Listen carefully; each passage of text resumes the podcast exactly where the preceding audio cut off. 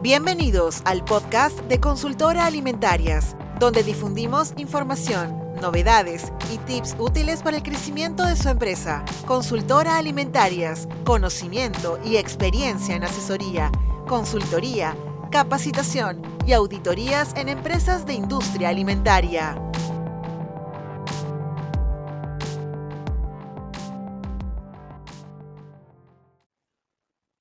Muy bien, hola, ¿qué tal? Buenas noches con todos, buenas noches.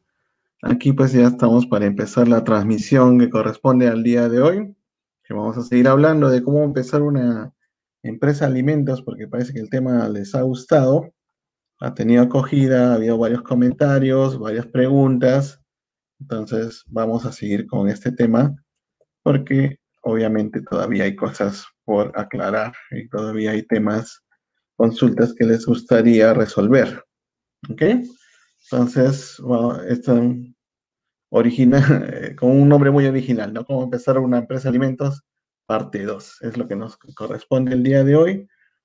Por cierto, como siempre les pido, si me pueden eh, verificar que el audio se escucha bien, si se me escucha bien, ese es mi trauma de todas las semanas, porque como yo no sé si se me escucha o no, si me pueden avisar si se escucha correctamente, si alguien me mandó un, mensaje, un, comentario para aclarar, para tener la tranquilidad de que se me escucha correctamente, por favor.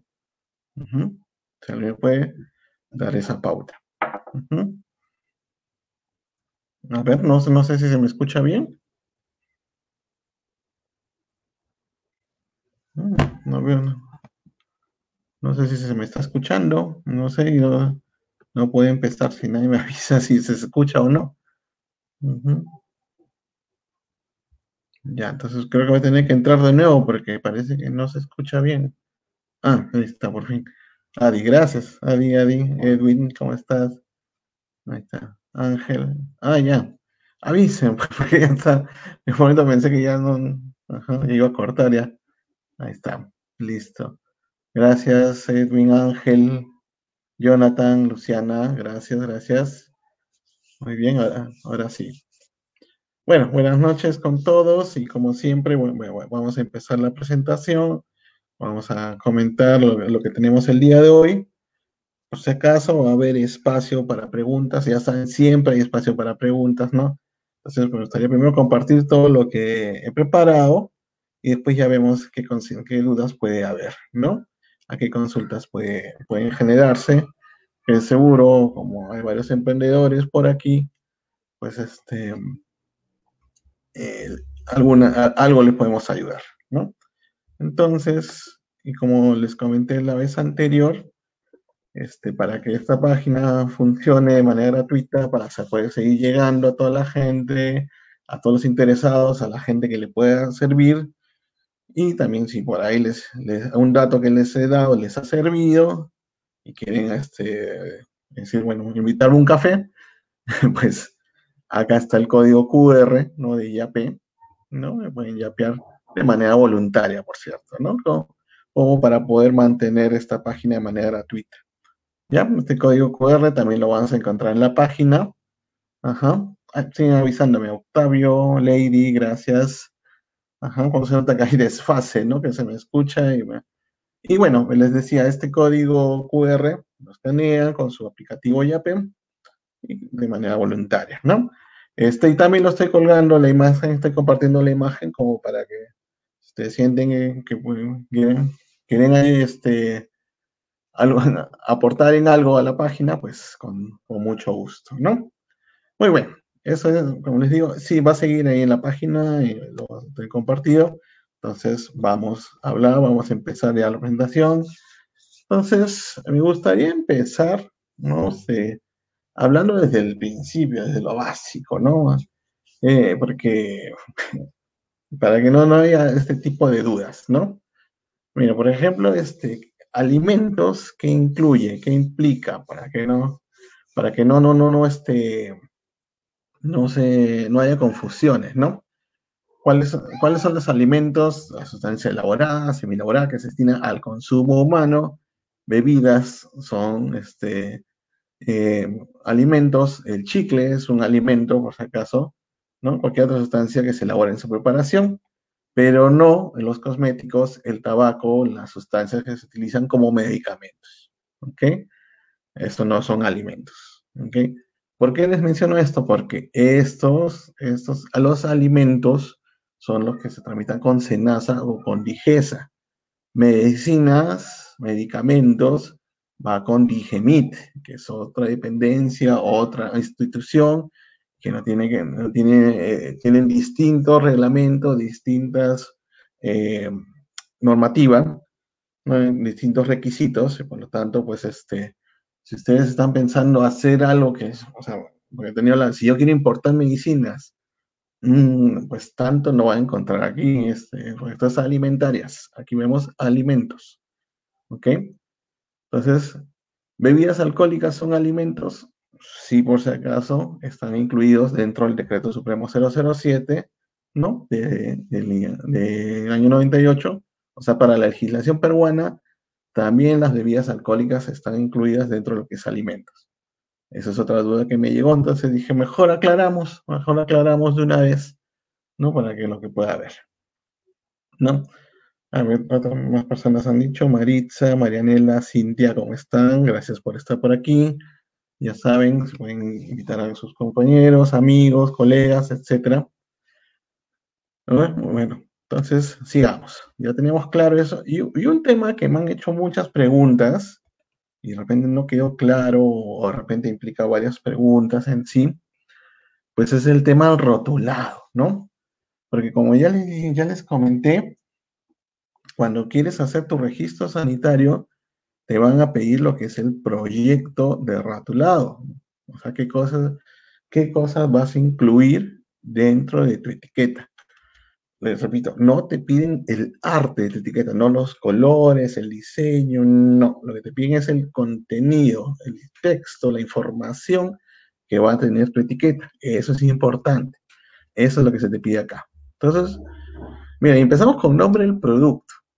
Y acá, una cosa es un chocolate y otra cosa es una golosina con sabor a chocolate. Una cosa es un jugo de naranja que una bebida con sabor a naranja.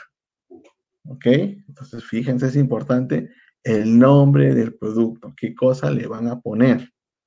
¿No? Entonces, eso es eh, algunas galletas de salvado con ajonjolí. Ya está. Listo, panetón con gotas de chocolate. Ya está. ¿No? O sea, no es el nombre, el nombre comercial, ¿no? sino es el nombre del producto, el concepto del producto, ¿no? Eso es lo que tiene que. Galletas de vainilla con relleno, sabor a chocolate.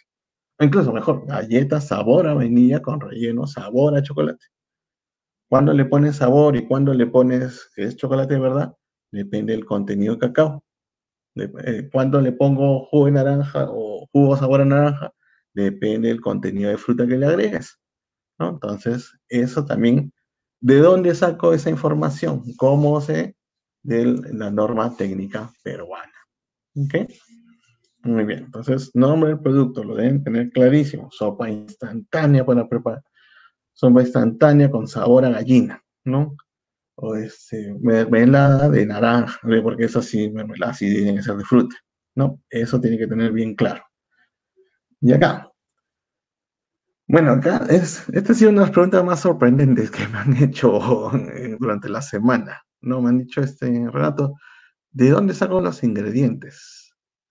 Hombre, pues si no tienes claro tus ingredientes, avísame cuál es su producto para no comprarte, ¿no? Porque, o sea, que, esa información, ¿cómo me la van a pedir a mí? Ustedes mismos lo preparan, ¿no? O sea, si no tienes claro cuáles son tus ingredientes, pues algo no anda bien en lo que estás haciendo, ¿no? Deben tener claro la fórmula.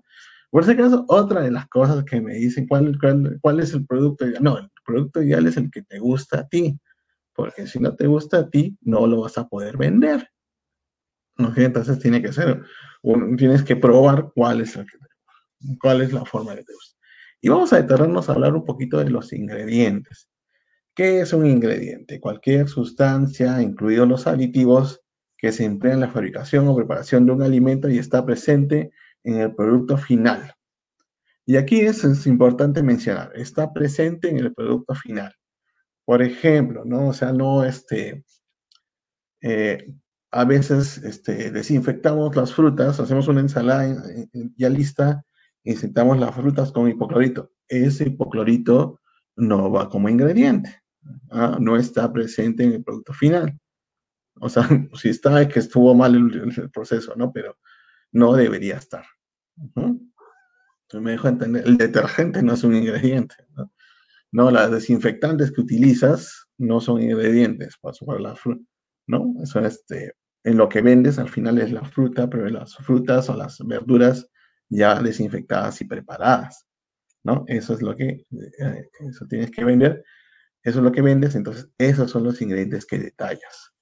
Entonces, y también entonces vale la pena mencionar, también tienen que ir los aditivos, aditivos, ¿no?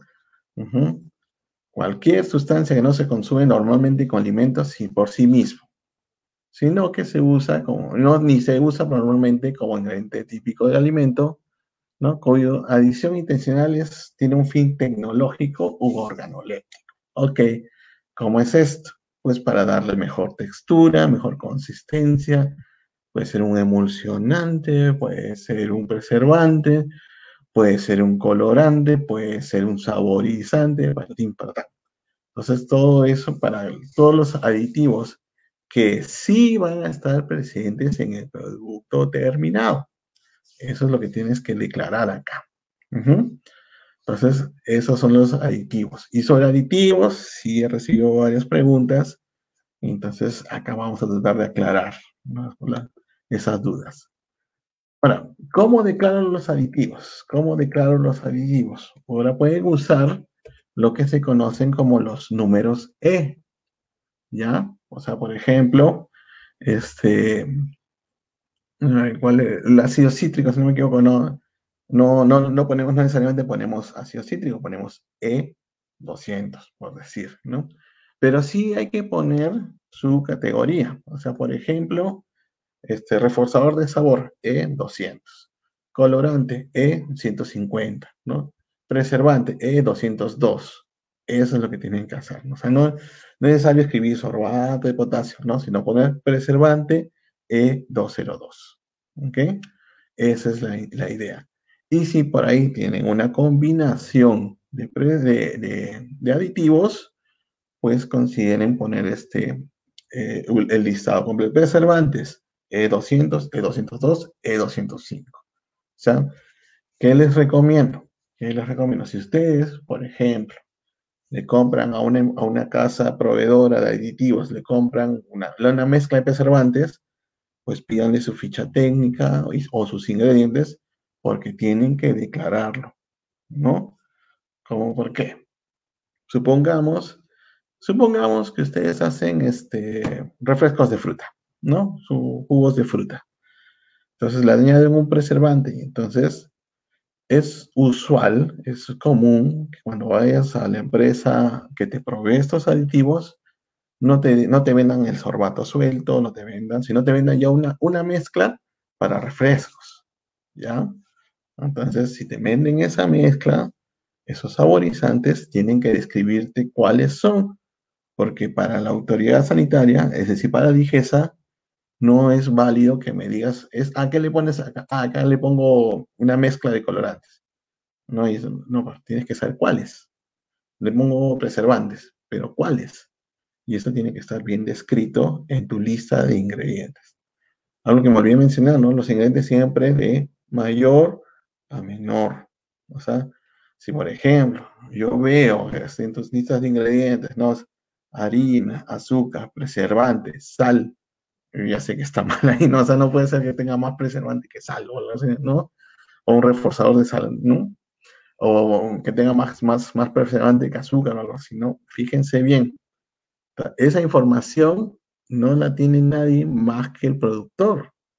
O sea, ahí sí, a cualquier consultor que le pagues, ¿no? No te va a dar el dato exacto de cómo, de qué es lo que, lo que tienes dentro de tu producto lo quien lo sabe es la misma empresa, ustedes mismos, los productores, los elaboradores de ese producto, son quienes tienen los ingredientes. ¿ya? Entonces, detallen bien. O sea, no, si ustedes compran una mezcla de, de aditivos, que el proveedor les describa cuáles son esos aditivos. Y ahora, acá también otra cosa que tienen que tener claro y buscar es esta norma general para los aditivos, que les estoy poniendo el título acá, ¿no? La norma general, ¿dónde estoy? La norma general para los aditivos. Esta de acá. Simplemente googleenla así con este título, norma general, y la encuentran al toque. ¿Ya? ¿Y para qué es esto? Para que ustedes sepan cuáles son los preservantes aceptados en el mercado, cuáles son los números E que tienen, esto es, ¿ah? el número SIN que, tienen acá, eso es el número E, y para que sepan también, fíjense aquí, este documento les da la dosis máxima. O sea, hasta 350 miligramos por kilogramo, o lo que se llama partes por millón, ppm. Entonces, por ejemplo, aceite de ricino, máximo puedo agregar 350 partes por millón si estoy haciendo un producto a base de cacao, o estoy haciendo un dulce de chocolate, etcétera, etcétera. Entonces, este documento sí lo deben tener, está gratuito, no es difícil de encontrar, al toque nomás lo pueden bajar. Eso es lo que tienen que tener que... Y también, ¿no? Ustedes busquen si lo que el, proveedor les está diciendo que está, está aprobado, ¿no? O sea, porque lo que pasa, en el Perú no hay una norma de aditivos en sí, ¿ya? Entonces, básicamente lo que te dice las normas peruanas es tomen como referencia al códex, y esta es la referencia del códex. ¿ya? Entonces tengan mucho cuidado con lo que este, vayan a incluir dentro de su, este, de, su rotulado. Los ingredientes es una parte que la autoridad la revisa con mucho cuidado. La autoridad chequea con atención esto porque sabe que hay errores. Entonces busca el error pues para obviamente aplicar algo a la empresa, ¿no? Entonces, cuidado, no, no quiero que les lo sorprendan con el tema de los aditivos. Entonces, acá. Nombre y dirección del fabricante, pues eso creo que no hay mayor duda, ¿no? O sea, quién los está elaborando y dónde queda la fábrica, ¿no? Obviamente, este nombre tiene que ser una, una razón social, ¿no? O, o, una persona natural, pero con RUC, ¿no? O sea, tiene que haber, deben tener RUC, porque ya sabemos para tener registro sanitario necesitas el RUC, ¿ya? ¿ya? Nombre, razón social dirección del importador, o sea, este, la información, si es que tú traes productos de afuera, y esa información puede estar en una etiqueta adicional, o sea, es totalmente válido, por ejemplo, y eso lo pueden ver, por ejemplo, en, los licores, ¿no? casi todos los licores que se consumen acá, los whisky, los vodka y todas esas bebidas, este, son importadas y ustedes pueden ojear y tienen su etiqueta importado por, ¿no? registro sanitario tal, dirección tal, etcétera, etcétera. ¿no? Entonces es bastante usual. Entonces, en cualquier supermercado que ustedes vayan, acérquense a la, a la sección de licores, vean, busquen el importado y ahí van a encontrar un ejemplo de este tipo de etiquetas, si es que desean importar, ¿no? Obviamente, si esta es la primera vez que estás solicitando, tú no tienes número de registro sanitario, entonces simplemente pones en el campo que este, bueno, en este campo va a incluir el registro sanitario. Ok. Ahora, la fecha de vencimiento. Acá también les, les he agregado unas cositas para, para comenzar. Bueno, hay varios términos. Esto, esto está tomado de nuevamente la norma del códex, ¿no? Que es la fecha de fabricación, la fecha en que se transforma el producto. Fecha envasado, la fecha en que se pone en su envase inmediato, es decir, el, envase en que, tiene contacto directo. La bolsita, el empaque, la botella, lo que sea. ¿No? Fecha límite de venta. Eso, por ejemplo, yo no he visto que en el Perú se use esa fecha límite de, de venta. Es un término que no, no, no, no estoy familiarizado en ese término en el mercado peruano, no lo he visto. ¿No? Fecha de duración mínima, y acá te pone un ejemplo, consumir preferentemente antes de, ¿ok? Eh, esto puede ser este, duración mínima, pues la fecha en que bajo condiciones de almacenamiento el producto expira, durante el cual total, el producto es totalmente comercializable y tiene las cualidades que se le atribuyen. Ah, por ejemplo, ¿no? Este, eh, el panetón, el panetón es el primero que se me ocurre. Panetón, este, cuando pasan los seis meses, ya no está tan agradable, porque ya seca, ya no tiene la textura esponjosa agradable, la miga agradable, ¿no? Todo, se pierde un poco. Pero el panetón no es que haya perdido inocuidad, ¿no? No es que ya te comas y puedes, puedes ser enfermo, no.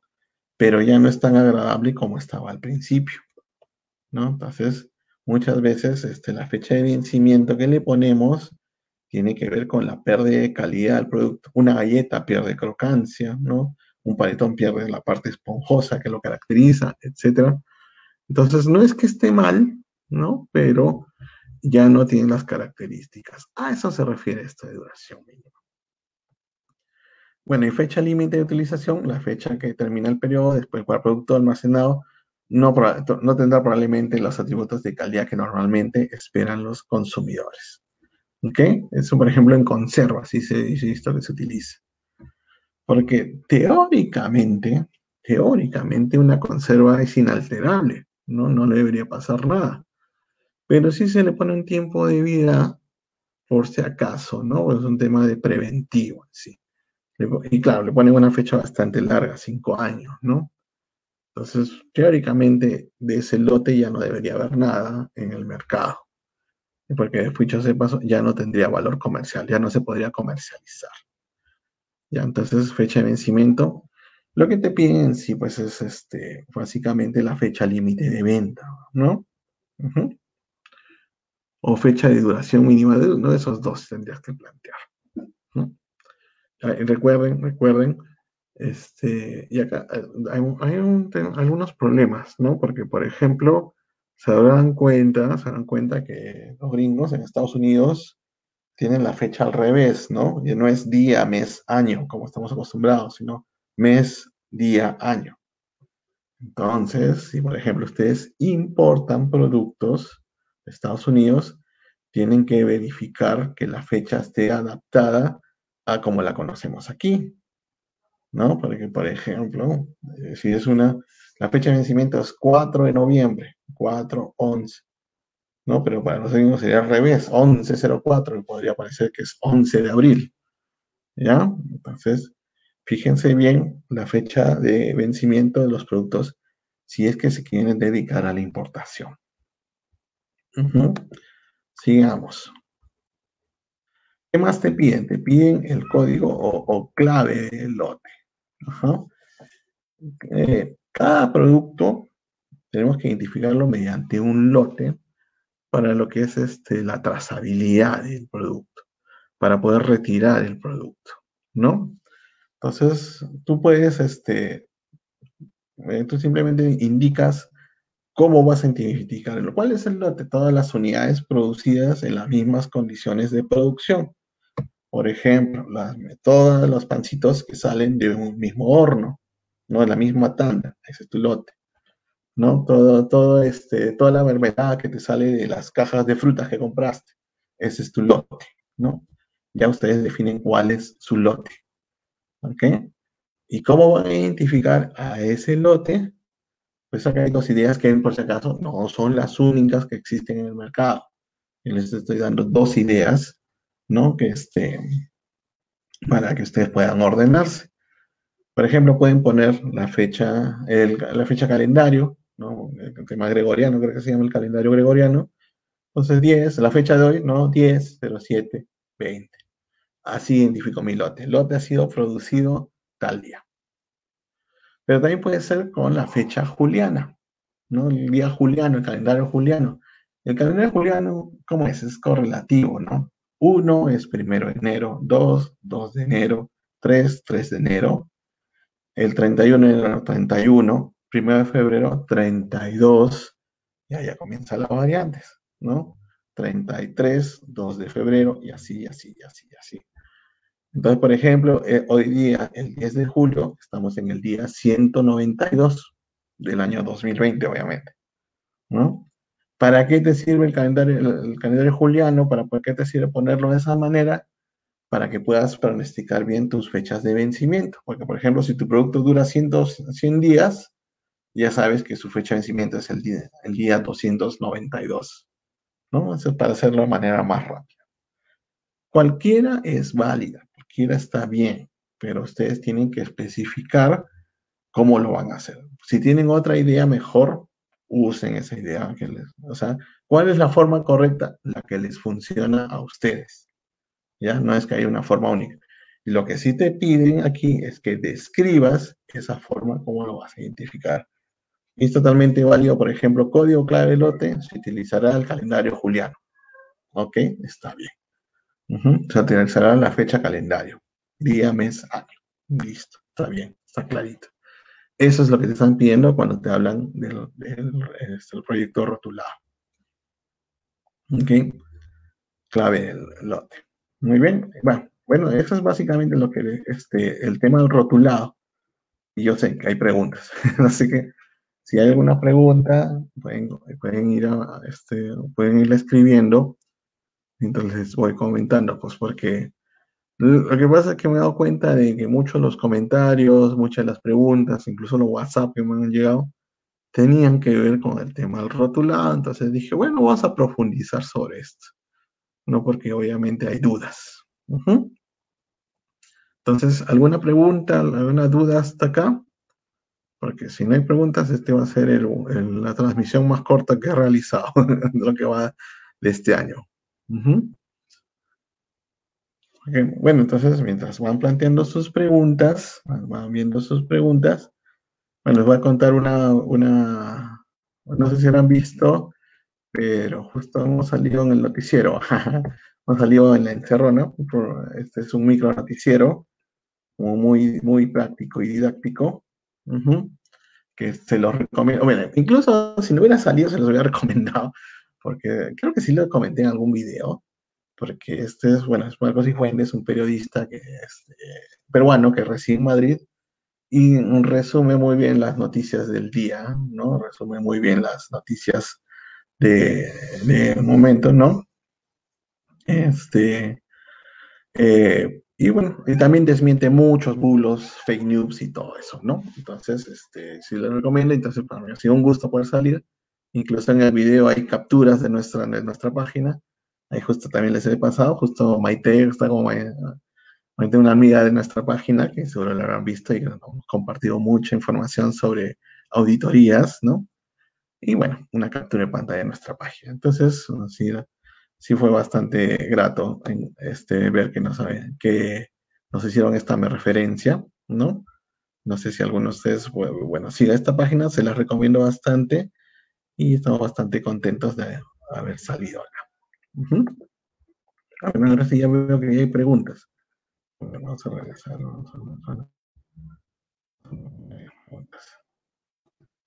a ver. ¿Hay algún artículo científico en el cual se diga que la carragenina en un futuro puede causar cáncer? bueno, ahí está bien complicado. Lo que pasa es que si tú pones un carragenina, te puesto ahorita Darling, este, que tú pones ahorita carragenina cáncer, vas a tener mitad que dice que sí, mitad que dice que no. Entonces, ¿yo qué, yo, ¿yo qué haría? Yo me voy a la fuente oficial.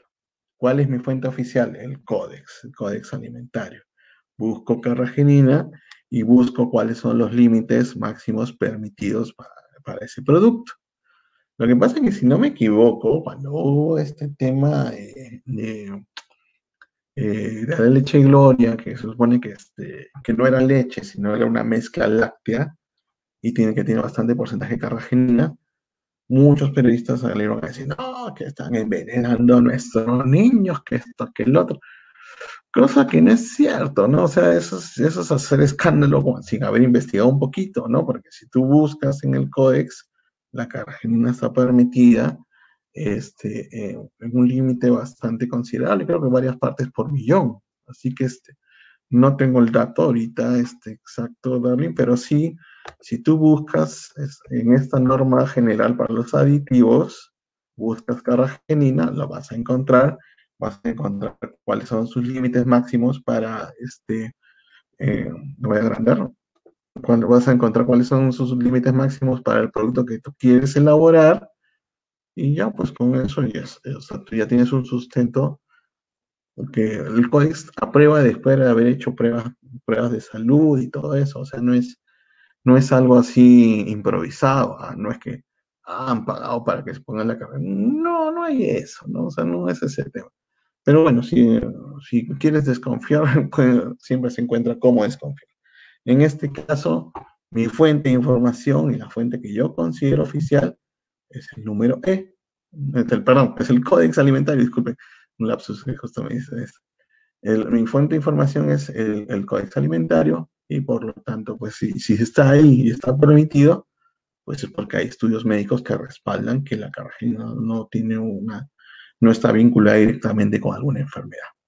Estoy seguro que si tú googleas vas a encontrar páginas que dicen que sí, pero ahí vamos a, a dónde proceden estas páginas, cuáles son su fuente de información, hay estudios médicos, hay análisis, no, o sea, veamos, vayamos a las fuentes oficiales. Espero que esa respuesta te pueda, te pueda servir. A ver, pasamos. Roberto. Ajá. Un ingeniero, buenas noches. Yo he tramitado RS y, por ejemplo, colocar los aditivos sobre el potasio sin 202 y no. Claro, pues si no te lo observan, si lo estás poniendo, pues. O sea, si no quieres poner qué número, qué, cuál es, puedes poner, por ejemplo, preservante sin 202. Ya estás poniendo ahí la información. porque o sea, te estás poniendo la funcionalidad del, aditivo preservante, SIN 202 o E202, etc. Pero el SIN o, es casi prácticamente lo mismo. Es para el tema europeo. Entonces, no, pues no te lo observan porque ya estás poniendo el nombre. El tema hubiera sido si, por ejemplo, hubieras puesto preservante y no pones nada. Ahí es donde podría haber la observación. Listo, Roberto. Gracias por tu aporte. Tony, a ver cómo estás, Tony. Si, por ejemplo, mi producto tiene una fecha de vencimiento de un año Puedo usar enzimos que, por ejemplo, vencen en seis meses, afectaría hasta la fecha del producto final. Bueno, pero ¿cómo me demuestras? O sea, a ver.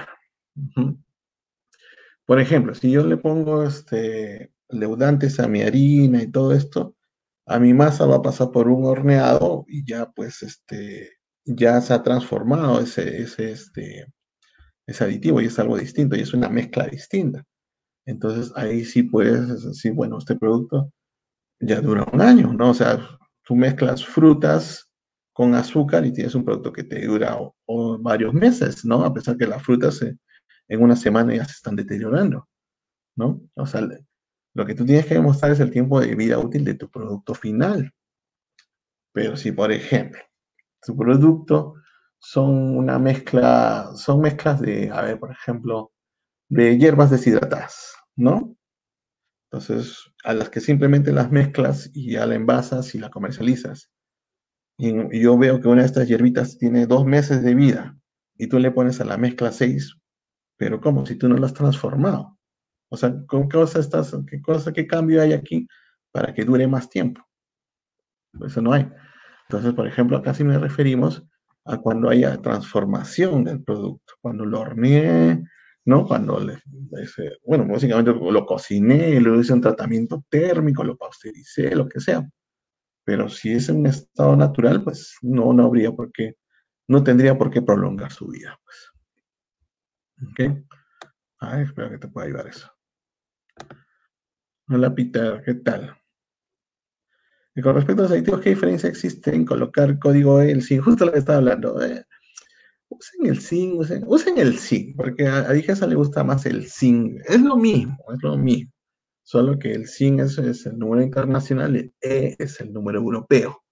¿Ya? Entonces, bueno, usemos zinc. Ya ponemos, pongamos de acuerdo el número así. Pero, por, porque, por ejemplo, si pueden ver, acá en el ejemplo que les puse, el aceite de resina es zinc, 1503, pero va a ser el mismo E1503. Ya, analicemos y usemos número 5. ¿no? Yo lo había puesto como ejemplo el E porque es más fácil, hay más información, pero es totalmente válido. ¿no? Y bueno, y en el código está con 5, ahora que me doy cuenta, ¿no? Mejor usemos los números, los 5. ¿Ya? Ok, Peter, ojalá que te pueda servir eso. ¿Por dónde empezar a inventar un sistema de gestión integrado? bueno, es bien amplia la pregunta. Bueno, lo primero que tienes que tener es, para que un sistema funcione, lo primero que debes tener es compromiso. Ajá.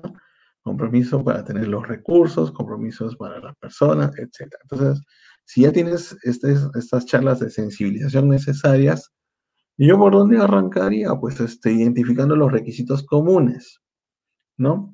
Este, porque ahora las normas, o sea, las ISOs, están manejando esta estructura, ¿cómo le dicen? Estructura mayor.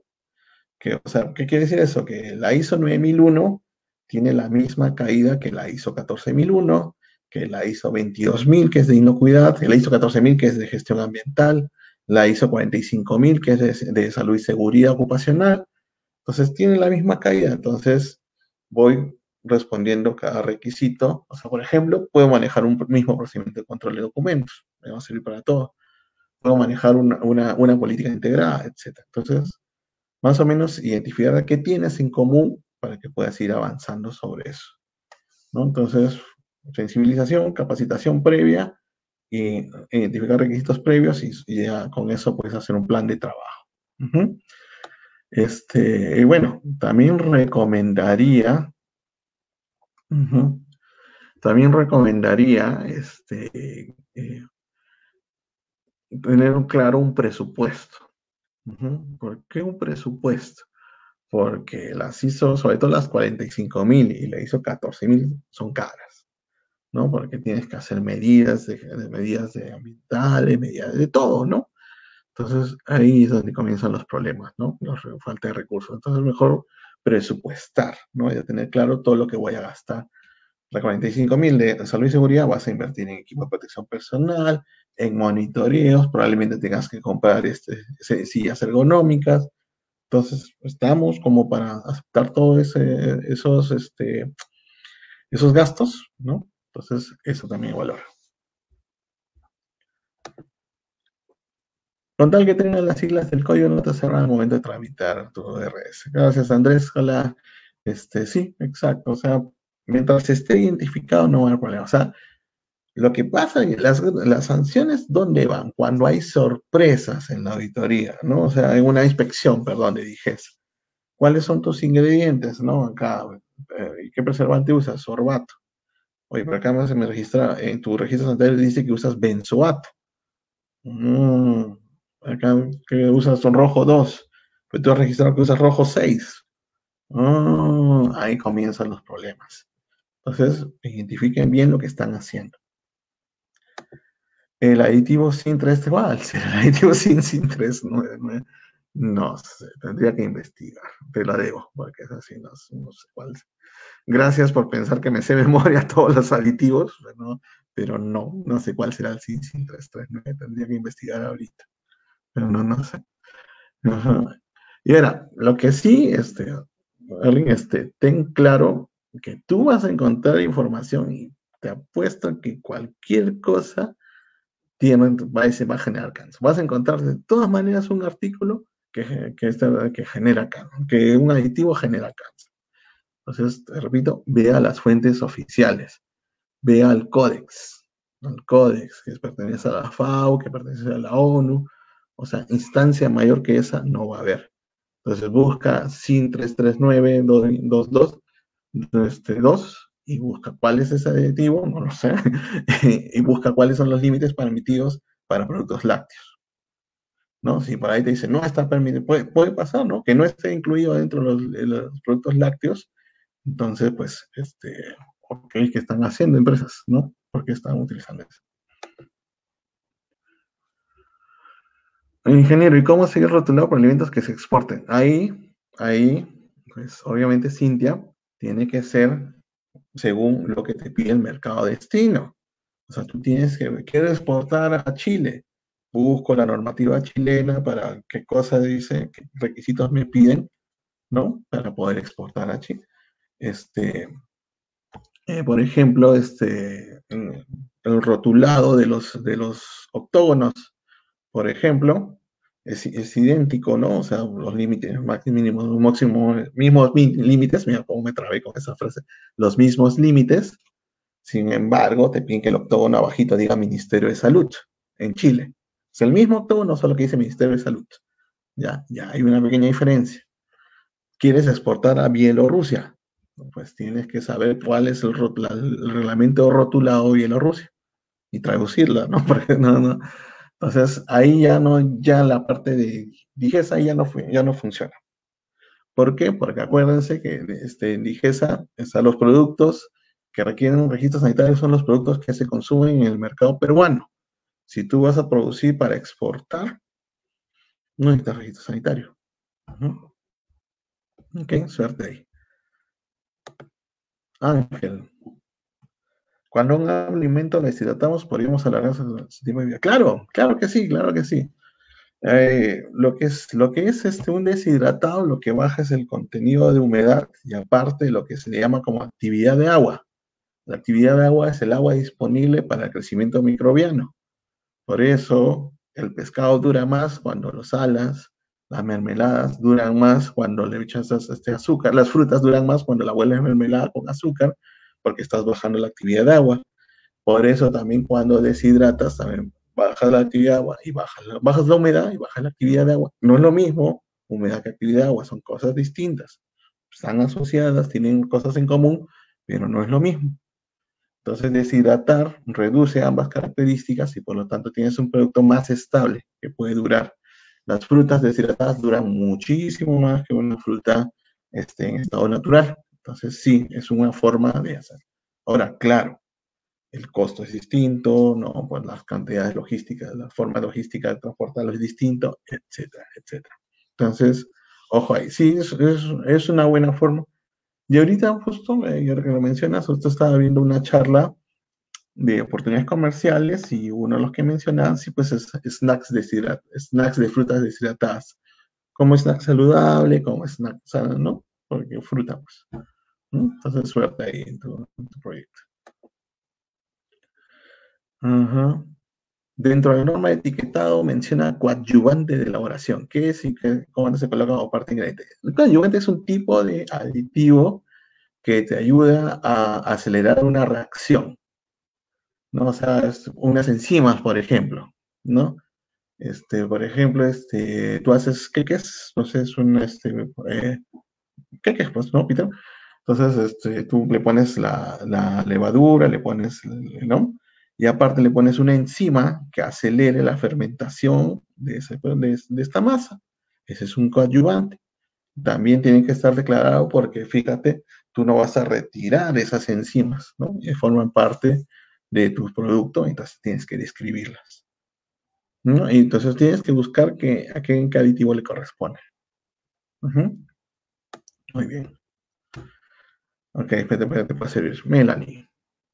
Para un producto, para un producto como helado que se produce en planta y se distribuye en las tiendas de la empresa, el helado se comercializa directamente sin envasado. Por ejemplo, helados Bembos. ¿Es un necesario rotulado en el envase que sale de planta? ¿Cómo, cómo, cómo, cómo, cómo? ¿Cómo, cómo, cómo? A ver, a ver, a ver. Ah, ya, ya, ya, ya, ya, ya, ya. Te sirves el helado, ¿no? La maquinita y te sirve el helado. No, pues eso no requiere registro sanitario. ¿Por qué? Porque su tiempo de vida útil no pasa de las 48 horas. Ahí mismo lo voy a consumir, ñum, ñum, ñum. Pero, pero, pero las bases de los helados, eso sí necesitan registro sanitario. Esos, esos son productos elaborados, alimentos, base de helados. Ya es un producto procesado y eso sí requeriría, requeriría todas las normas. aplicaría en sí. Entonces, si, a eso, espero haber entendido bien tu pregunta, Melanie. Eso, es la base del helado sí requeriría. A ver, sigamos. Mm, Roberto, cuando una microempresa saca su registro sanitario, ¿con qué frecuencia la inspección la DIGESA? Uh, Roberto, esa es una pregunta un poquito complicada porque es, este, es bien variable, es bien variable, ¿no? O sea, lo que pasa también es que cuántas empresas hay, cuántos registros sanitarios hay y este, pues este, no sé, DIGESA cuántos inspectores tiene disponibles para cubrir todo eso, ¿no? Entonces, es, es usual, es usual que una empresa que recién está sacando sus registros sanitarios sea visitada. O sea, sí pasa, sí pasa. Sin embargo, pues este, eh, no, no es obligatoria una visita de DIGESA. Lo que pasa es que con tu registro sanitario, registrando tu empresa, tu dirección y todo esto, pues como que ya estás en el radar de DIGESA, ¿no? Ya estás dentro de la base de datos de DIGESA.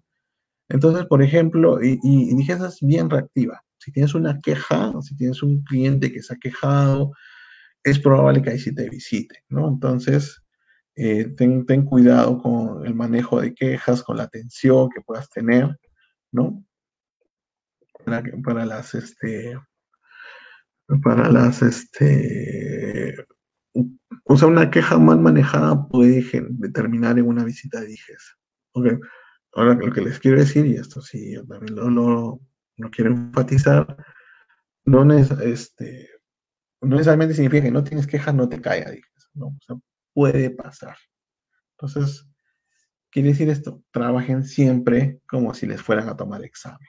Trabajen siempre como si fuera a hacer una inspección.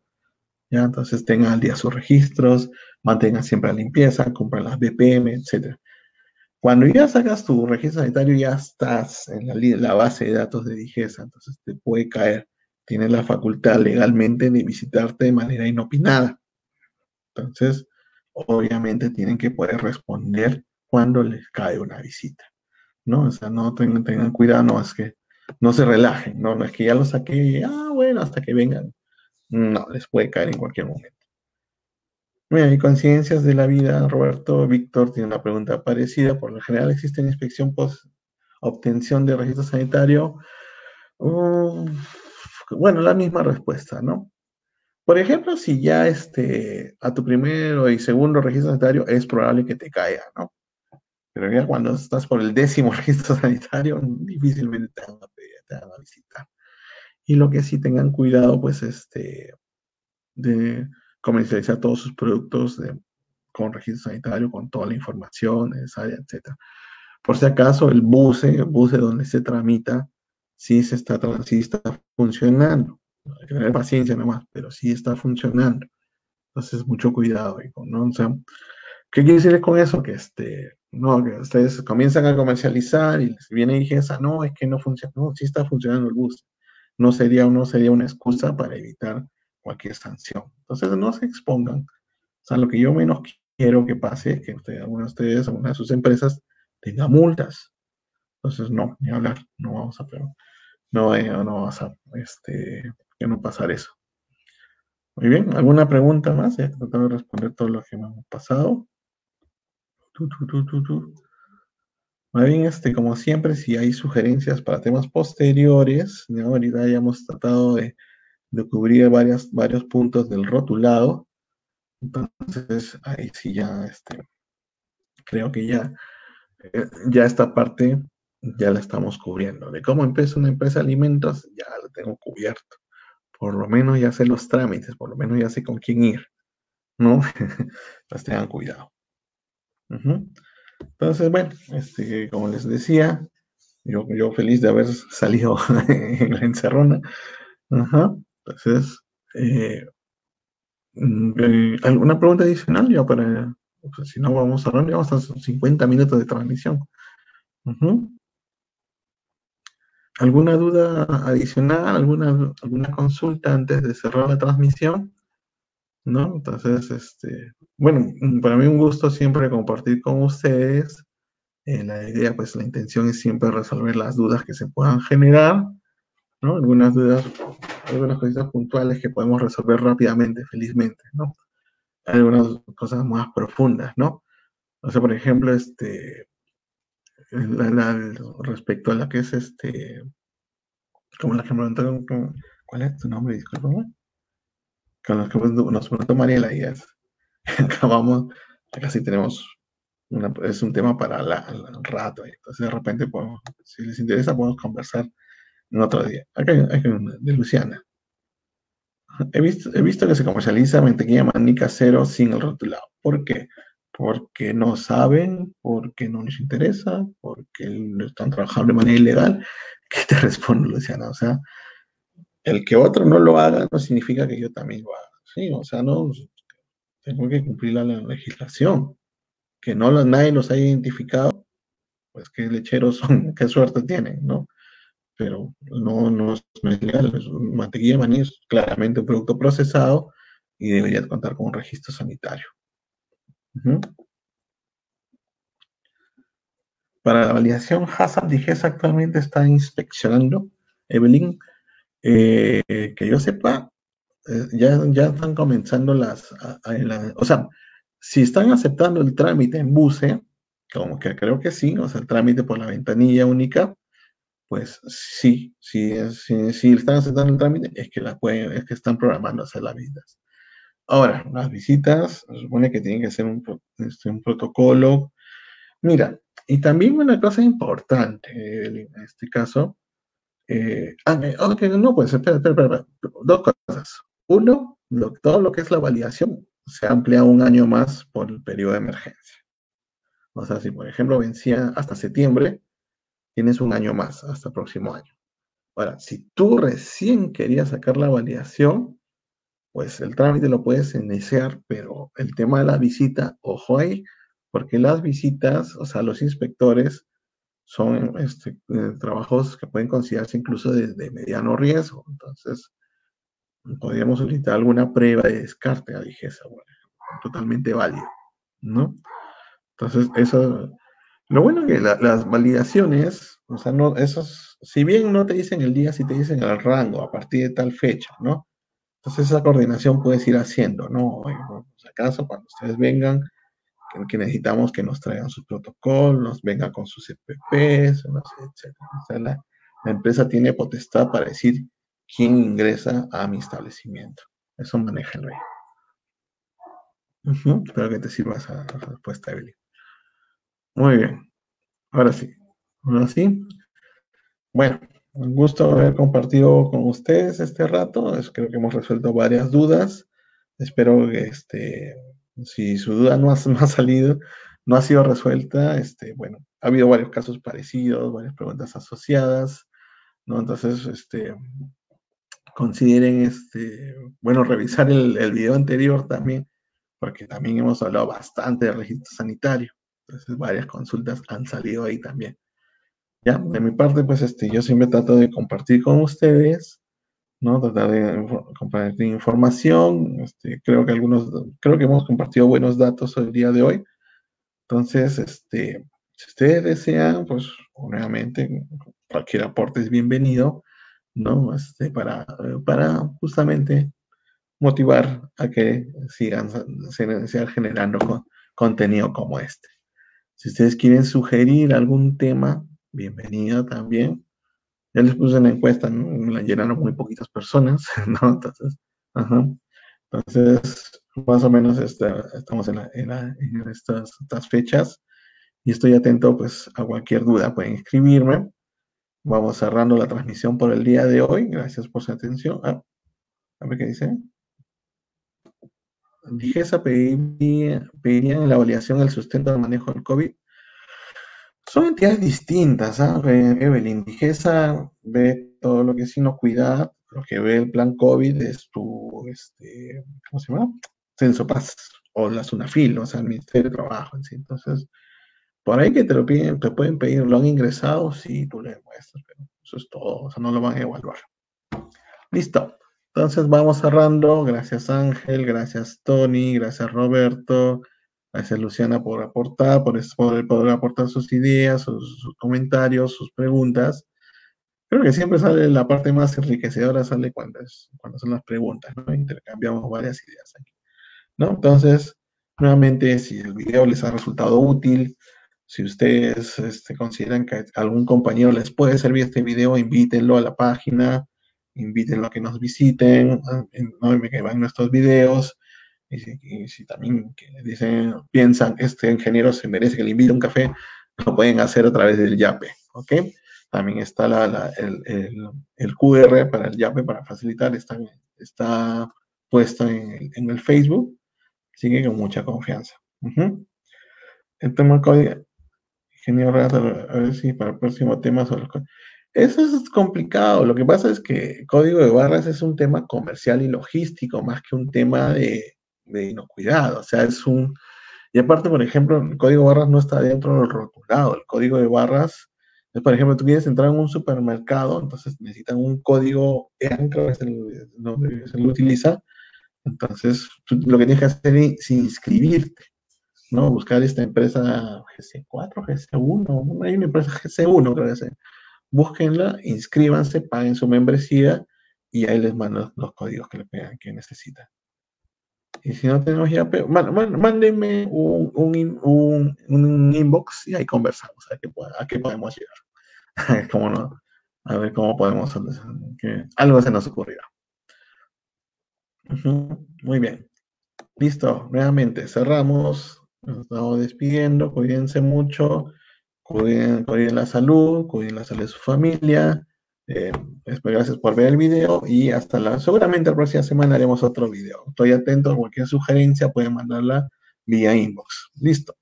Muy buenas noches, cuídense, descansen, hasta la siguiente semana. Muchas gracias por escuchar esta emisión. Te invitamos a visitar nuestras redes sociales en www.facebook.com slash alimentarias y estar atento a las siguientes emisiones.